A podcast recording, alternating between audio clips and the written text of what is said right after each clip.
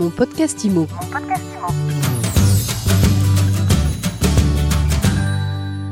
Bonjour et bienvenue pour ce nouvel épisode, ce dernier épisode, mon podcast IMO en live du congrès de la FNAIM.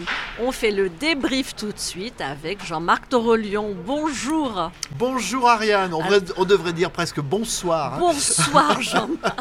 Le congrès vient de fermer ses portes. Vous êtes le président de la FNAIM, vous êtes le chef d'orchestre notamment de ces deux jours. Comment ça s'est passé? Eh bien, ça s'est très bien passé, Ariane. Ça s'est très bien passé, malgré le fait que nous, nous avions une, ambition euh, très importante. Et cette ambition, elle comportait des risques, évidemment. D'abord, euh, euh, la venue d'un ministre, mais ça, c'est un classique. Mais elle est venue avec. Elle a pris du temps, un discours long qui a répondu en partie à mon discours, qui était quand même un discours de bilan et de revendication. Elle a dialogué avec nos jeunes de l'école supérieure de l'immobilier, ça c'était un bon moment. Donc, euh, et je, pense que la ministre a aussi apprécié euh, la qualité de ce congrès, sa, teneur, et je pense qu'elle a été aussi surprise par le fait que nous ayons, euh, juste avant sa prise de parole, quatre ministres que l'on avait interrogés pour les 75 ans de la FNIM, c'est-à-dire Pierre euh, Marie-Noël Lindemann, Cécile Duflot et Julien Normandie. Et je trouve que voilà, on avait finalement la démonstration que la Fédération nationale de l'immobilier, elle euh, laissait des traces dans la mémoire de tous les ministres. Et je pense qu'elle en laissera aussi chez elle. Et puis nous avons eu Louis Burton, donc euh, navigateur du Vendée Globe. C'est mon petit caprice à moi, ça. Parce Euh, que vous êtes un voileux. Parce que je suis un voileux. Avec, Un euh, montagnard voileux. Voilà, avec mon épouse. Et Louis Burton a fait une magnifique troisième place au Vendée Globe. Il était des nôtres. Et je crois que ça a beaucoup plu parce que on, voit comment euh, finalement face à l'adversité des éléments, face euh, euh, aux problèmes techniques, aux problèmes mécaniques, avec une équipe éloignée, à 10 000 km de tout, eh bien on, trouve les ressorts, les moyens de surmonter cela et d'avoir une âme de compétiteur malgré tout. Et ça a parlé à nos chefs d'entreprise.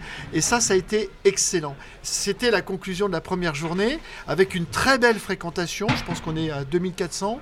Donc une très belle fréquentation. Ça nous a euh, satisfait. Que dire de ce matin Et alors? ce matin, les candidats à la présidentielle. Voilà. Nous avions euh, une ambition, c'est d'avoir, euh, d'être pour euh, cette journée au centre, euh, j'allais dire, de la politique du logement ou de moins de la- l'aspiration des candidats à nous parler logement et nous avons réussi. C'est-à-dire qu'on défilait au sein de la Fédération nationale de l'immobilier euh, tous les courants politiques de ce pays. Le- on va dire Arnaud Montebourg, le Parti socialiste, euh, Europe Écologie Les Verts. Nous avons eu euh, deux tendances euh, chez les Républicains, la tendance Xavier Bertrand et la tendance Pécresse.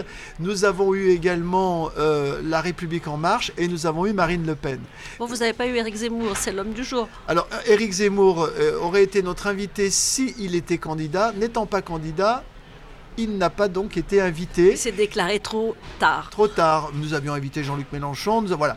Et on a bien vu ce défilé, et c'était très important pour nous. Pourquoi? Parce que euh, pendant cette matinée-là, c'est à la fédération, c'est la fédération qui a accueilli la voix du logement, la voix politique du logement pour euh, la candidature des présidentielles de la France. Et c'est dire si notre syndicat a progressé dans cette crédibilité-là, dans cette maturité, à permettre finalement euh, d'être un forum d'expression politique. Et je pense qu'il n'y a aucun syndicat euh, dans le logement qui a réussi euh, ce que nous avons réussi. Et avec la satisfaction de ceux qui se sont exprimés. Parce que ça, c'est important aussi. Nous, notre objectif, c'était naturellement de ne sanctionner personne, de ne censurer personne. Et que, mais par contre, on centre le sujet sur le parc privé locatif qui concerne 83% de nos concitoyens. Qu'est-ce que vous en avez retenu Sur le parc privé, pardon. le parc privé. Qu'est-ce que vous en avez retenu de ces propositions si vous faites votre marché chez les uns, chez les autres? Eh bien, euh, on va dire que l'approche la, la- la proximité avec les territoires, en tout cas, le retour vers les territoires me semble être un dénominateur qui est partagé par beaucoup de candidats. Euh, Je ne sais plus qui a parlé d'exode urbain. Oui, euh, exode urbain, je me demande si c'est par Arnaud Montebourg qui a parlé exode urbain. Mais euh, voilà, la démétropolisation, elle a été, elle a été euh, abordé par tous les candidats, avec, j'allais dire, euh, la revitalisation, avec retrouver nos territoires, nos patrimoines, suivant les tendances politiques.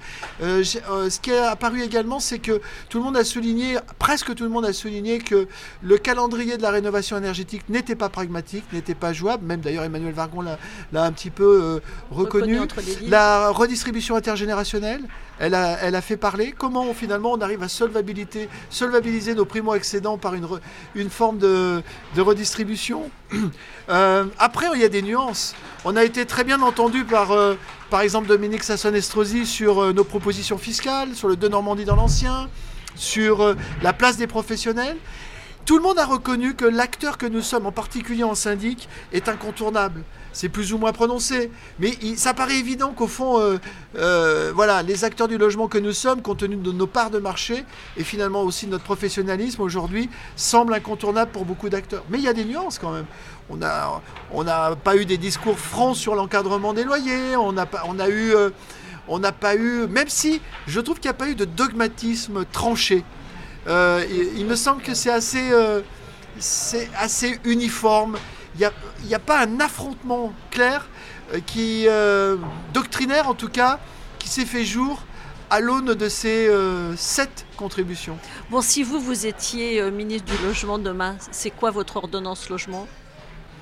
Ah, si moi je suis ministre du Logement demain, mon ordonnance logement, c'est que je me précipite auprès des villes moyennes pour pouvoir les aider dans deux choses l'accueil de cette démétropolisation, la revitalisation et la rénovation euh, de cet habitat.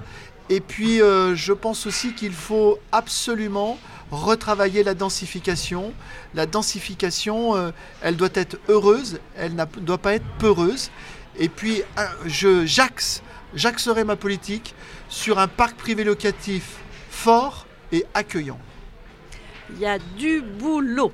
Alors revenons maintenant aux professionnels de l'immobilier. Il y a eu, euh, Vesta a fait son apparition il y a deux ans maintenant, fait son grand retour sur euh, ce congrès. On en est où Le problème avec le notaire, il est résolu. Oui. Oui, bah, écoutez, je pense qu'il faut savoir reconnaître que euh, nous avons pu nous fourvoyer, ou en tout cas qu'on n'a pas été compris. je crois que le dialogue a fait qu'on a trouvé une solution profitable pour nos deux professions et profitable pour nos clients communs. Et euh, la marche vers la respectabilité de notre profession continue. Vesta 2 est en vente, Vesta 2 est protégé, Vesta 2 c'est la FNAIM et on en a vendu. Vargon nous a dit amenez-moi l'unité syndicale et je protégerai Vesta. On va amener l'unité syndicale. En tout cas, je ne comprendrai pas, je ne comprendrai pas que euh, un syndicat professionnel qui représente des titulaires de cartes professionnelles ne souhaite pas cet, un, signe pour euh, l'ensemble aussi de ses adhérents, mais j'ai tout à fait confiance dans notre intelligence collective parce que je pense que cette vision que la FNIM a portée seule, eh bien, elle est capable de la partager et de convaincre et je suis très optimiste. Et donc mon objectif évidemment, c'est qu'Emmanuel Vargon reconnaisse Vesta d'ici la fin de la mandature. Donc ça, c'est euh, le prochain objectif de Jean-Marc. C'est un des prochains objectifs. J'en ai d'autres. C'est quoi les autres? Je veux revaloriser notre grille d'honoraires sur les locations. Et je l'ai dit à Emmanuel Vargon. Je souhaite également que. C'est le... moment de revaloriser les bah, Écoutez, depuis 2014, on l'a jamais fait. Et c'est le moment, je vais vous dire pourquoi. Parce que nous avons des contraintes économiques fortes.